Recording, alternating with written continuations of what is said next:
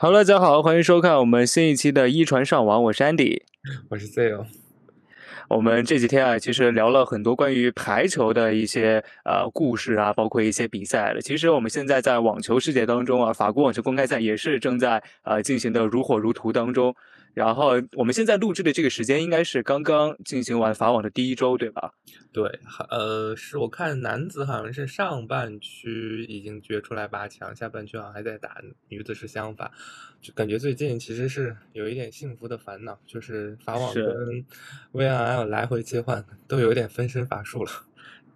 对啊，而且两个时区不一样，因为一个在日本打，一个在法国打，所以你如果要想同时兼顾两边的比赛的话，等于是你要从早上一直看到第二天早上，这其实挺挺折磨人的。对，确实，而且呃，大家平时也都有其他的事儿要去忙，所以嗯，我们还是边聊边说吧。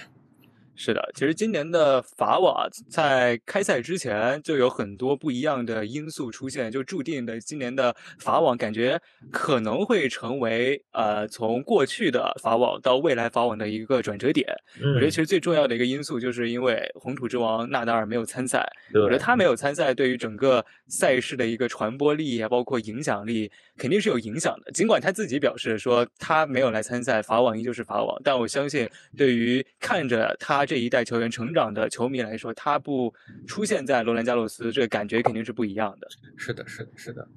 我的感受也是呃这样的，就觉得今年可能法网的整个关注度可能会稍微弱一点点，也有可能是因为呃我们中国军团的表现。呃，我们我觉得我们不然还是先聊一聊。就是之前咱们第一期或者续那个当时预测的那个事儿吧，我觉得我都想把这个忘了，你真的又把这个事儿给提起来，这个我觉得太丢脸了。我之前还在。对，之前还在网上就信誓旦旦的说啊，因为我们之前在那个秋的网球，包括一些什么样的平台啊，就是去大概看了一下签表，然后自己稍微做了一下预测，结果就我看好的球员，就是现在几乎已经所剩无几了，而且大部分就是首轮出局的那种。嗯，对啊，我当时还说，嗯，黑的克烈的梅总说不定今年能创造个那个卫星，他果然放了卫星，首轮就出局了，还还咱们当时还想着什么，就是小商跟。呃，阿炳能就是上演一场中国德比，结果呃两个人也比较可惜。呃，尤其小伤吧，就是呃打了五局比赛，尤其是前两局领先、前两盘领先的情况下，最后输掉了。嗯，但是毕竟才十八岁嘛，我觉得未来可期。嗯，对对对，因为其实不光是呃大家可能期待的一些中国选手，就是可能呃过早的出局，其实在整个。你看种子的一个他们的一个成绩，感觉这些种子，尤其是呃，可能是中下段的种子，比如说什么九到二十啊这个区间内的感觉，大家都 夭折的比较早。对，尤其谁谁还预测本期奇进四强来着？啊，谁？我怎么没听说过？不知道，大家可以听听。不知道，不知道，不知道。谁不知道？本期棋要进四强的，我记得很清楚。还说张志臻能进八强，不过张志臻这次确实还不错啊。我看了打鲁德的那一场，他其实第一盘和第二盘的整个状态，还有进攻力，嗯，和呃对对手反拍的那个压制，我觉得其实打的都特别好。嗯，尤其是我们能在男子，而且尤其是在就是大家都不太擅长的红土场上，能打到三十二强这个高度，我觉得也是相当了不起。就确实有点可惜，有那个扳手腕的能力，但是确实还是大赛经验，或者说是打五盘三胜这种比赛上的那个分配体力啊，或者是经验上，还是稍微跟就是比较老谋深算的鲁德比起来，还是稍微差点意思。但我相信肯定会越来越好的。对，因为张之臻其实打鲁德，鲁德是呃去年法网的亚军，虽然他今年。其实他的一个表现肯定是比去年有所下滑的，但是他既然能够在上个赛季拿到两座大满贯的亚军，就肯定这不是一个偶然的事件，这其实证明鲁德他确实有他的能力所在。对，所以我们需要正视张之臻和鲁德之间的一个呃，可能无论是呃实力的一个差距，包括比赛经验的一个差距。但其实张之臻打鲁德的时候，我们也打的还不错，第一盘是赢了。对对，但是到后面之后，鲁德确实他的一个经验更多啊，他的变化更丰富，就稍微打的张之臻有一点点在关键分上把握住，呃，把握的没有非常好，对，所以其实后面几局丢的，呃，也是在各个方面因素的一个结果吧。因为其实网球比赛它的一个特殊的一个积分方式，包括它的一个这样的一个五盘三胜大满贯的这样一个呃赛制吧，我觉得其实对于呃球员来说，他需要去会打球和会打比赛，我觉得这是两个不同的事情。嗯，对，就很多球员你会打球，但你。但你不一定能够赢下这个比赛，因为网球的关键分是非常多的。你有可能一局 love game 爆发，下一局你拼的你死我活的没有拿下，但其实你最后的小分还是一比一平。对，所以你对我觉得职业网球选手他要打比赛的话，一定要学会去分配好你的体能，分配好你的精力，然后在关键分上要去做得更好。那我觉得对于张之臻来说，这绝对是他。成长的一个宝贵经验吧。他其实打的大赛经验肯定是没有鲁德多的，但是经过了这么多的一些，无论是呃成功还是失利，对他来说都是经验上的一个积累。所以我觉得张之臻还是未来可期的。嗯，那聊完男子球员，我们来聊聊中国金花呗。嗯。中国金金花这边，其实老实讲啊，我一开始没有想到，就是走到最后的会是王欣瑜，就真没想到。你跟我一样。你如果要我对，因为你如果要我去呃排序的话，我可能王欣瑜反而是放在最后的位置啊？是吗？就是如果就如果撇开那个张帅身体的原因啊，王欣瑜，呃，王希雨，然后那个郑钦文，然后朱琳，其实我感觉在这几个人当中，好像。我对其他三个人可能会比对王欣瑜要更乐观一点，我不知道 Theo 是怎么想的。嗯，我当然我也在第一期就咱们第一期播客里我也说了，可能我还是更看好郑钦文。呃，当时可能我也是对王欣瑜，就是尤其相比起王左来说，王右的存在感，尤其是在红土上。会相对差一点，包括他本人是是可能也表示，就是在呃红土球场上可能不如在硬地上打的那么自如，但我觉得可能往往也就是这种比较放松的心态，然后让他能就是呃打得越来越好，就闯进三十二强，赢了佩德森和哎首轮打的是谁啊？布斯科瓦，对，布斯科瓦，对。嗯，虽然跟就是同年龄段，当时在青少年打的那个斯瓦泰克的时候交手的时候，可能会有一些场面上，呃，有一些不是特别呃占优势。但是我觉得这个其实你只要站到那个场地上，站到那个舞台上，你跟他交手，你就可以知道自己有哪些差距。我觉得这是一个非常好的一个。就是一个进步，就是你站在那儿知道有什么差距，可能下来之后我也知道了方向或者是前努力的一个呃努力的一个阶段，这样其实是对自己也是有好处的，而且对自信心的积累其实也是好的。对，对对对，因为王新瑜其实他当时我们在预测的时候，他首轮打布兹科娃，然后觉得因为布兹科娃是比较呃稳定的一名选手，嗯，对，也可以说说也也可以说是呃就是可能。呃，某一档球员的一种试金石的那种感觉，对，所以其实当时王新宇能够直落两盘战胜布斯科娃，对于我来说啊，就是我觉得是非常惊喜的，嗯，就是我是没有想到，我我可能想到他会赢，但是没有想到会是直落两盘的胜利。虽然六比四、七比六这个比分并不是拉得很开，但是我觉得至少在整个场面上，他是完全把自己的一个呃能力都发挥出来了，就是在比赛当中能够去发挥出自己的能力。我觉得这也是你在。啊，一名选手在重要赛事当中调动自己状态的一个非常重要的一个方式。是的，对，因为我之前，呃，我之前看过那个阿加西的自传嘛，因为很有名那个网，嗯，它里面有一句话，对我来说就印象非常深刻，就是他说，呃，作为一名职业的网球运动员，你要想赢下这一场比赛，你不是要做到自己最好的状态，你是要比对方。做得更好，是，我觉得这句话让我非常的受益匪浅。嗯，对，就是就是很多人觉得，就可能有的球员啊，他可能赢了。然后说他其实打的特别差，但是他赢了。然后也有的是那种，就是他其实打的哎场面还不错，但他输了，这就是很奇怪的一种一种表现。就你可能场面很好看，但你没有拿下这场比赛的胜利。但确实啊，你在网球比赛当中，你没有办法保证你每一场比赛都是你最佳的状态，这是不可能的。嗯但是你要想怎么样，比如说我今天呃对面拿出了百分之六十的状态，我怎么样能够拿出百分之七十的状态？这是非常重要的一个能力。我不需要每一场都打出百分之。百，我只需要比对方好就行。嗯，对，所以我觉得王欣瑜其实呃这几年可能在重要的比赛当中存在感不是那么的高，但是我觉得他也是在有默默的去提升自己的一个呃能力和状态。毕竟他年轻的时候，其实呃很多呃业内的人是对他还是比较看好的，比如莎拉波娃，对吧？今年其实一系列巡回赛，我觉得王新宇表现嗯也是不错的，虽然不是说那种大步流星的去进步的，但是其实嗯相当于是一个比较稳定的一个状态。比如华欣也进了那个女单的决赛，虽然最后输输给了那个朱琳，但是嗯就是在一些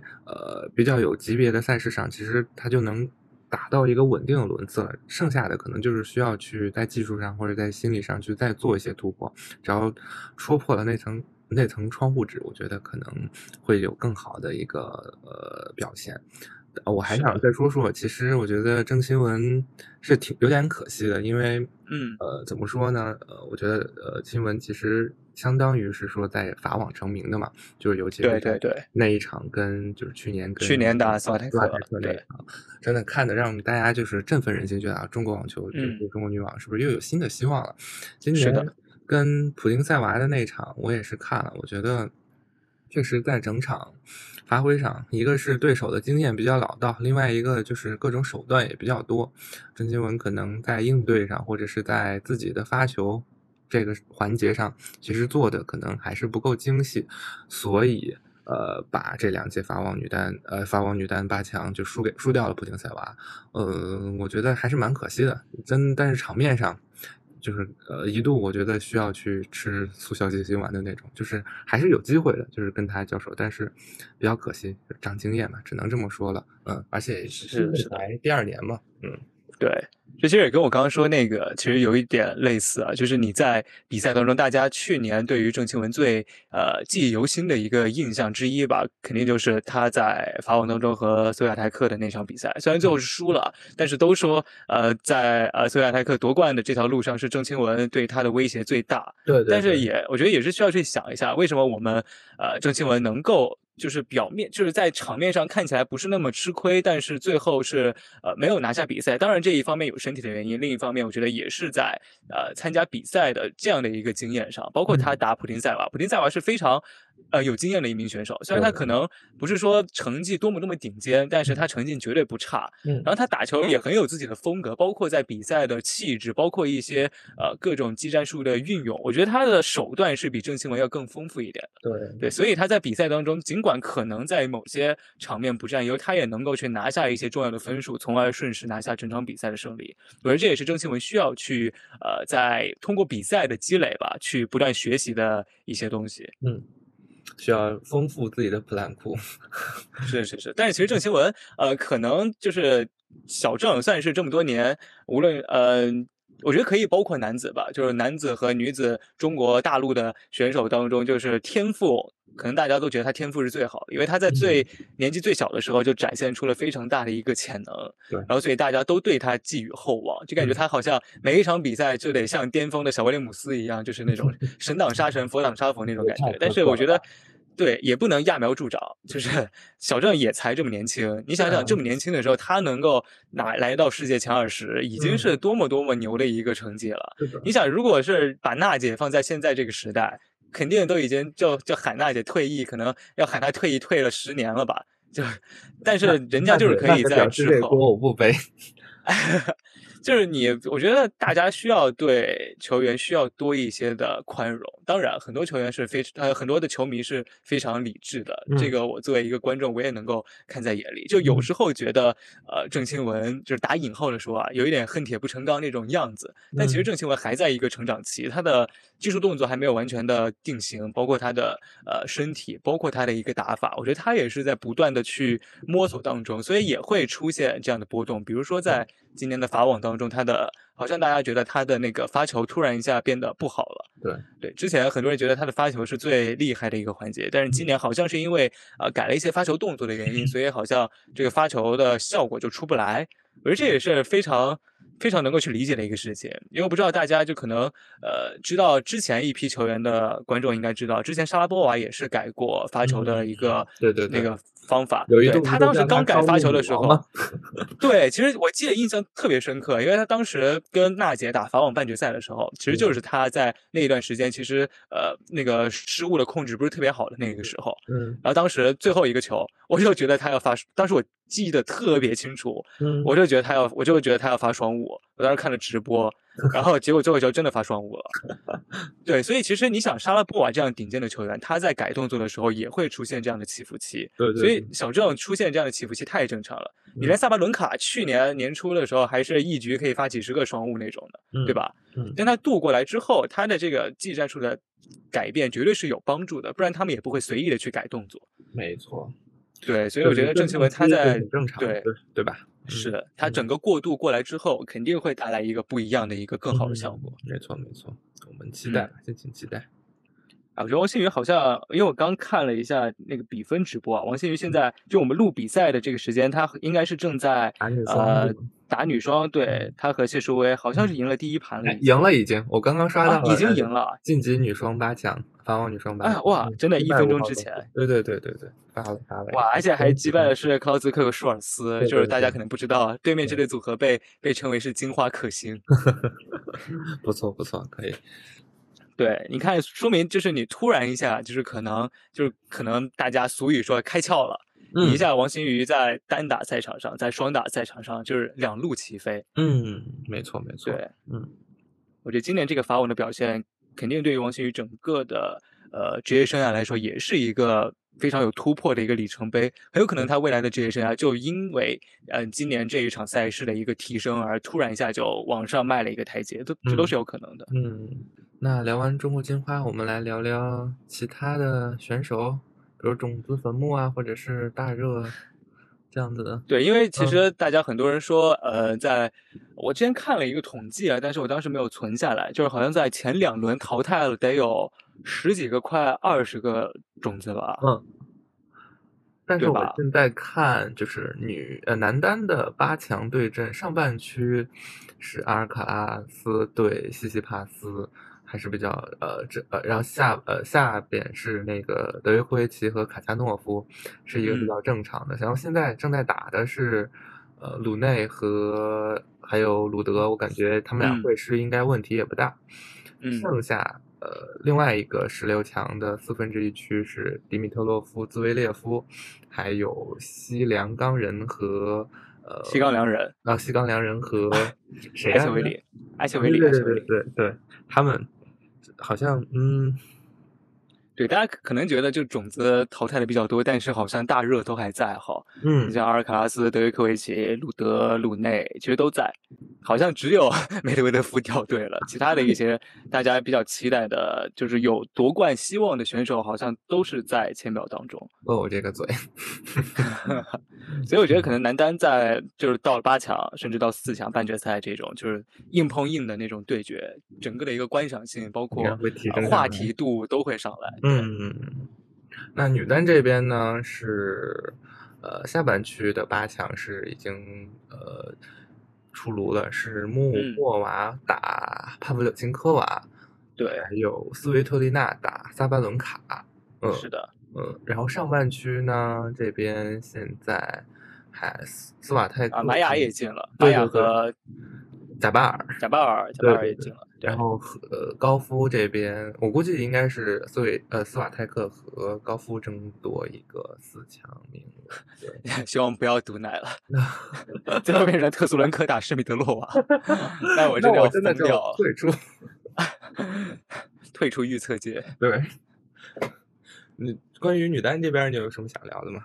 因为一开始啊，就是我我得再说本西奇那个事儿，嗯为什么会把本西奇排到四强？因为四分之三区就是感觉就是大家都有机会那种感觉，嗯，嗯对，所以最后从四分之三区现在还剩下穆霍娃和帕布柳琴科娃，对，这也是可能现在排名不高，但是也是在之前大舞台上有过非常好表现的，就是老牌的这样的强敌。嗯对，所以我觉得你像呃本西奇、佩古拉都在这个赛区反而是出局的比较早，然后像结果是啊帕布柳琴科娃和穆霍娃会师了四分之一决赛。我觉得这个对阵也非常有意思。就其实，在赛前我肯定我我没有想到帕布柳琴科娃能够进八强，是真的。嗯，就因为他其实今年的状态也不好，虽然他他的突破是在法网突破的嘛，拿了亚军，之前是卡巴，但是今年能够再回到自己最熟悉的八强，我觉得也是有惊喜的。嗯，没错。嗯，然后包括穆霍瓦，很多人都说他是种子炸弹。就可能因为自己身体老是出现伤病啊，就是参赛的也不是特别多，所以世界排名没有办法到一个很高的高度，然后老是就是排不上种子，结果其他种子都不愿意碰上他，因为他是有实力的。没错，对，所以这也是帮助他进入了八强。所以他们俩无论谁进四强，我觉得都挺好看的。那咱们要不然再对，然后另外下面的，另外这预预呃不敢了。其实真不好说，因为我觉得两人真的五十五十，就是就是真的是五十五十，我甚至想不出来谁会更占优势一点。嗯，真的，算了，还是交给交给大家现场去看吧，我们不要误导大家了，已经误导了好久了。还好我们收听量还不高，误导不了可能会被投诉，误导不了多少人。对。然后其实下面四分之四区的四分之一对阵是萨巴伦卡对斯维托利娜，我觉得萨巴伦卡进八强，这个肯定百分之九十五的人都想到，但是斯维托利娜能够进入八强，我觉得是很多人都没想到的。确实是这样。对，因为斯维托利娜确实最近的在场外的话题度很高啊，加上他又，呃，我想想他身上的 buff 啊，就是呃乌克兰的国籍。然后产后复出，然后一直一直连败之后突然取得连胜，嗯，然后还是法国媳妇儿，嗯，就是就是各种 buff 叠满了，嗯，然后我觉得这对他来说反而可能成为了一种就是催化剂，可能这些的 buff 这些场外的一些因素吧，成为了他在今年法网当中突然一下状态又恢复到一个很好的这样的一个呃这样的一个动力上，对。而且他下轮要打萨博伦卡，我觉得应该还挺好看的，嗯，又是非常有话题度的一场比赛，也是攻守，就是攻与守之间的比赛，我觉得应该确实还是是是，嗯，对，所以所以托丽娜突然的回春也是，就今年法网就是一直都在意想不到，意想不到，对，确实，这个我也是没想到，是的，是的。上半区还有斯维亚泰克和特苏伦科，现在就是录的时候还没有比啊。嗯，我觉得斯维亚泰克应该问题不大吧。嗯，对，说好的不预测。我觉得主要在。Sorry，主要是女单这边最大的一个出现一些变动，就是莱巴金娜突然的退赛，我觉得这是。非常大的一个变动。不然的话，其实上半区很有可能半决赛是呃那个斯维泰克对莱巴金娜，对对对，因为他是我看报道说是就是病毒性感冒，嗯，对，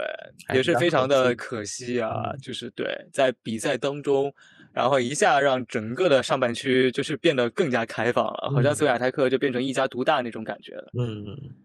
对，但是我觉得像上半区的贾巴尔也不好说。对，我觉得高福肯 定按照过往的战绩啊，包括什么的，打不过斯维亚泰克。但是贾巴尔还是有可能去给斯维亚泰克造成一些麻烦的。没错，没错，嗯，我也是这么觉得。是的。那法网这边，你觉得最后决赛对阵？不然咱们猜一下吧。决赛对阵，嗯，男单、女单好猜吧？嗯，女单萨巴伦卡打斯维亚泰克啊，我觉得这就是就是不需要动脑子的猜法，但是我我也觉得这是可能就是几率最大的一个猜法。嗯，对，就是头号种子打二号种子，可以。我我其实我也觉得是这个，大概率是这个，看咱们准不准吧。男单男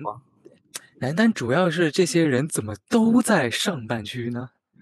对，阿尔卡拉斯、西西帕斯、德约科维奇都在上半区，就是他们三个当中最多只有一个进决赛，甚至有可能是让卡恰诺夫进决赛。这么敢想吗？万一哎，然后卡恰诺夫也是进过大满贯四强的，我知道。万一呢？虽然几率不大，但是我觉得今年的法网真的是一切皆有可能。对，真的进入八强之后，男单是真的好看，尤其是上半区。是，嗯，对。然后下半区这边，我觉得好像貌似可能还是鲁内，是不是机会更大一点？我也觉得还是鲁内机会大。嗯，毕竟今天的开场歌曲是我看了鲁内的那个采访之后专门放的。夹带私货，对，夹带私货，就是有这，希望能够给鲁内带来一点好运吧。嗯，我觉得鲁内下半区应该突围能成功，上半区就看是谁了吧。私心给一个德约吧，嗯。德约又打鲁内吗？对，私心给德约。那这个阵容，其实我更想看阿尔卡拉斯打鲁内，青春之战嘛，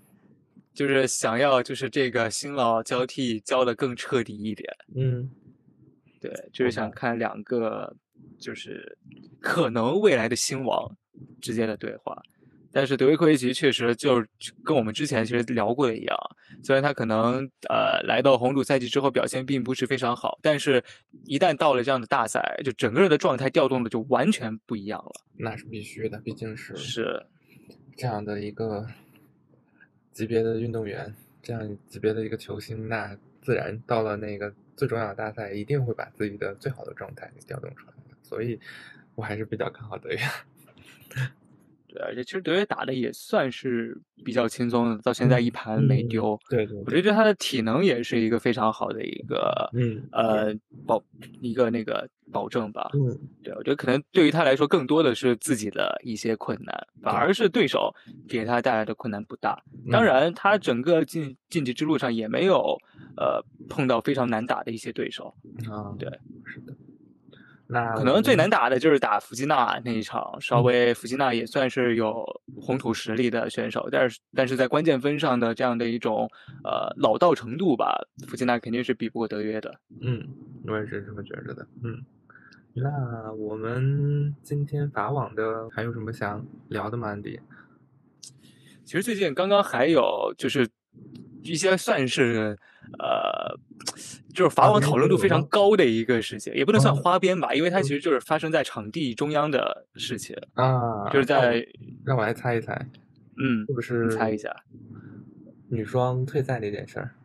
对对对，被判负那件事是应该是被判女女双那女双那个事儿，对女双那个事儿，其实最近的那个讨论度好像 就是感觉法网没有什么热度啊，就给他炒了一个新闻出来，嗯。对，因为法网当时是在呃女双的一场比赛当中，是由呃托莫和布兹科娃的组合对阵加藤未唯和苏加迪的这个组合。然后其实这个阵容的这个这个对抗啊，其实就没有什么特别大的关注点。但是因为在呃比赛进程当中啊，加藤未唯在一次就是将球其实死球之后，他是想把球打到场边给球童，但是不小心击中了球童。对，然后主裁是给予了警告，就是对加藤未唯这个事件进行了警告。但是这时候他们的对手布斯科娃托莫认为这个判罚太轻了，嗯，有一点上诉的意思，在和主裁进行沟通，认为应该呃把这个判罚再加大一点。然后可能比赛也中断了，得有几分钟，快十分钟吧。然后主裁和赛事官员商议之后，就直接判加藤未唯和那个苏加迪负了啊。我也是看了一下那个视频，但是呃，反正就大家我看就是众说纷纭的，也不知道这个事儿，不是安迪怎么看？就因为这个事儿，大家很自然的可以联想到之前在美网上小德的那一个事件。我觉得那个事件肯定是比这个事件要呃发酵的更为大一点。大家可以去搜一下那个片段，因为网上有很多那样的一个片段，其实是加藤未唯是在往对面。然后相当于是半侧身背对着球网，然后随手一挥，嗯，然后不小心击中了球头。然后其实这个距离是很长的，嗯，对。然后你的规则也确实在这，你也确实打到人了，所以这个判罚也确实是，你要说判吧，你也可以判。然后大家就是发酵的点在于是托莫和布兹科娃的一个做法，这也是大家讨论的一个点，反而和当年美网小德的那个是讨论的重点不一样，嗯。对，因为这一次是主裁一开始给予了警告，然后布兹科娃和托莫认为，呃，这个警告太低了，他他们说你把那个球童都打哭了，怎么怎么样，然后然后就需要给他一个更大的一个惩罚，但是也有。呃，很多网友啊，在通过那个直播的画面，包括一些截图啊，什么什么什么什么的去推断，因为布兹科娃和啊托莫只是不断的在说那个球童被打到了，然后哭了，多么多么伤心，但是他们自己其实并没有去安慰球童，然后他们反而是在那就是有一点呃幸灾乐祸的那种感觉，然后包括去呃要求他们去加大惩罚的力度，其实就是希望主裁去直接将这场比赛判给他们，这样他们就不用打了。啊，这也是对。是那个呃整个事件争议最大的点吧。是是是，因为这个是就是有点相当于是对手在呃希望去左右主裁的一个意思，然后去希望得到一些自己有利的判罚，反而让大家觉得他们俩有一点胜之不武的感觉。我觉得就是今年的法网，呃，关注度或者是从呃比赛激烈程度来说，就从我自己个人来说，可能我关注的不是特别多，但是对对，感觉到了八强之后。整个比赛的那个精彩程度跟对决应该会立马拉上一个档次，所以就是的，是的，大家在法网第二周可以看起来，因为正好 VNL 也是处于一个休赛，女排是处于休赛期，男排其实也要开始打了，但是我们可以穿插着来看，就是可能把呃网球的这边也可以照顾一下，就是因为正好是到了最关键的时刻了嘛。是的，因为像大满贯两周的比赛，其实不光对呃球员是一个考验，我觉得对于观赛的球迷来说也是一个持久战。很多人可能一开始特别兴奋，然后每天熬夜看球，看完了第一轮、第二轮，然后后面就熬不动了。我觉得你反而可以把你的精力啊、什么时间啊都留在可能更重要、更关键的一些场次，也就是马上要呃已经开打的第二周。对，后面的场次，对，可以那些重点的场次都可以看起来。嗯。而且有的球员真的是看一次少一次了，真的，确实是这样。是的，是的，嗯，那我们今天第四期节目我们就先到这儿呗。好的，嗯，也是非常感觉录这个确实有一点录上瘾，是吗？录上瘾了。所以我们第五期什么时候？第五期，我们第五期是不是可以做法网的综述？我们可以等法网打完那天聊聊男排什么的。也可以，男排虽然没开始，男排也可以打几场之后再那什么。对对对，然后女排之前可以再聊一聊，嗯，才能这样开始，嗯，可以。那我们想个结束语，好，你来。我觉得其实刚才那个结束已经很好了。下一个？下期再见，就是之前那个说呃下一期录什么的之前那个就已经很不错了。我们可以再补个再见，拜拜，或者是再补一个再见。嗯，OK。你可以说一个结束语，那我们这一期就到这儿，然后拜拜，拜拜，就就 OK 了。好嘞，嗯，好嘞。来，三二一，走。嗯，欢乐的时光啊，OK。欢乐的时光，等一下，等一下。要主持那个必要。不不不，我想要来，想想要来一下那个感觉。OK，嗯。欢乐的时光总是短暂的。这时候，我的脑海当中已经响起了《难忘今宵》的主题曲。我们这一期的一传上网就到这里，要跟大家结束了。虽然也不用这么的伤感，因为我们肯定下一期又会尽快和大家见面。对对，但是这一期就到这里啦。非常感谢 Theo 和 Andy 又陪大家聊了这差不多半个小时的时间。对，今天我们来聊网球，也希望大家可以多多支持，多多留言。多多讨论，对大家有什么想法，可以多多跟我们进行互动，同时也可以把，如果觉得我们的这个内容还不错的话，也可以多分享给你身边的球友、球迷朋友们。对，我想喊话，我希望我们能够做起来。嗯，我想喊话一位我的粉丝，他说我在微博上是艺人，然后在电台里就在播客里是 I 人，我不知道现在他是什么感受，不知道他会不会听这期啊？嗯，哎，E 是外向还是内向来着？E 是外向。啊，所以你在播客是内向啊？嗯，我我不知道啊，他是给我这么定义的，是不是我是不是我就是太张扬了，显得你比较内向？嗯，也没有吧。嗯，可以，那下一次就交给你来就是主 Q 了。下一次你来做外向，我来做内向。啊，还我下我下一期我下一期来就是树立一个安静的美男子的形象。还可以这样吗？可以的，可以的。人设还可以这样。对，人设都是可以捏出来的嘛，对吧？当代女娲就是我本人，哎，好嘞，那今天这一期就先到这里啦，大家下期再见，拜拜。